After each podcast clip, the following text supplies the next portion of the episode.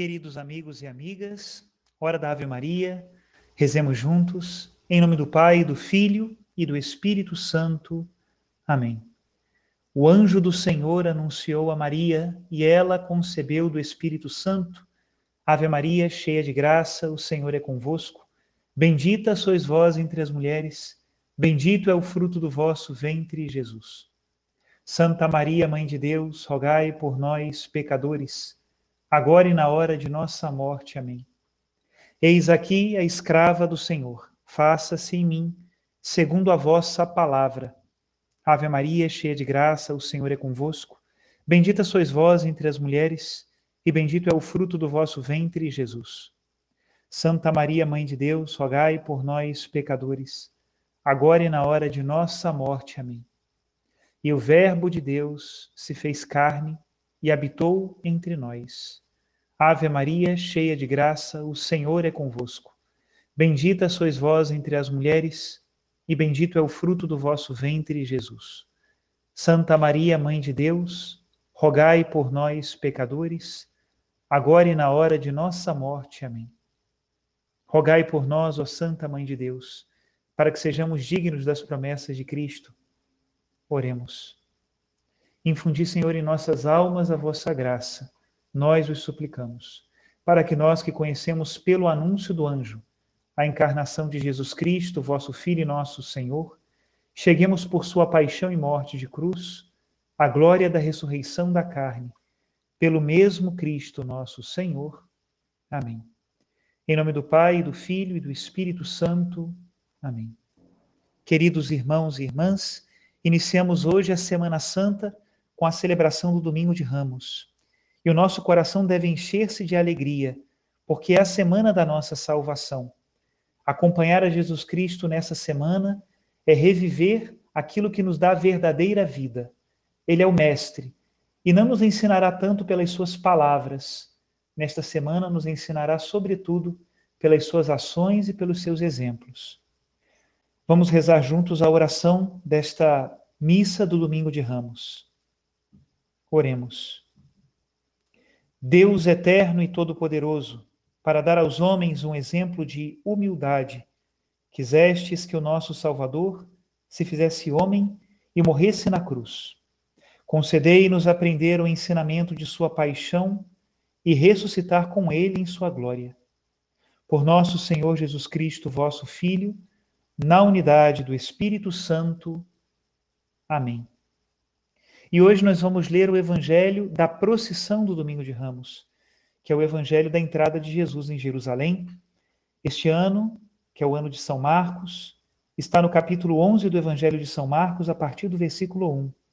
E diz assim: Quando se aproximaram de Jerusalém, na altura de Betfagé e de Betânia, junto ao Monte das Oliveiras, Jesus enviou dois discípulos, dizendo: Ide até o povoado que está em frente e logo que ali entrardes, encontrareis amarrado um jumentinho que nunca foi montado. Desamarrai-o e trazei-o aqui. Se alguém disser por que fazeis isto, dizei: o Senhor precisa dele, mas logo o mandará de volta. Eles foram e encontraram um jumentinho amarrado junto de uma porta, do lado de fora, na rua, e o desamarraram. Alguns dos que estavam ali disseram: O que estás fazendo desamarrando este jumentinho? Os discípulos responderam como Jesus havia dito, e eles permitiram. Levaram então o jumentinho a Jesus, colocaram sobre ele seus mantos, e Jesus montou. Muitos estenderam seus mantos pelo caminho, outros espalharam ramos que haviam apanhado nos campos. Os que iam na frente e os que vinham atrás gritavam: Hosana, bendito que vem em nome do Senhor. Bendito seja o reino que vem, o reino de nosso pai Davi Hosana no mais alto dos céus. Palavra da salvação. Glória a vós, Senhor. Neste domingo de Ramos, vamos ouvir as palavras de um bispo da igreja do século VI, Santo André de Creta, que nos faz uma bonita homilia sobre o dia de hoje. Ele diz assim: Vinde todos, subamos juntos ao Monte das Oliveiras e corramos ao encontro de Cristo, que hoje volta de Betânia e se encaminha voluntariamente para aquela venerável e santa paixão, a fim de realizar o mistério da nossa salvação. Caminha o Senhor livremente para Jerusalém. Ele que desceu do céu por nossa causa, prostrados que estávamos por terra, para elevar-nos consigo bem acima de toda autoridade, poder, potência e soberania ou qualquer título que se possa mencionar, como diz São Paulo aos Efésios, capítulo 1, versículo 21. O Senhor vem, mas não rodeado de pompa, como se fosse conquistar a glória. Ele não discutirá, diz a Escritura, nem gritará e ninguém ouvirá a sua voz. Pelo contrário, será manso e humilde, e se apresentará com vestes pobres e aparência modesta.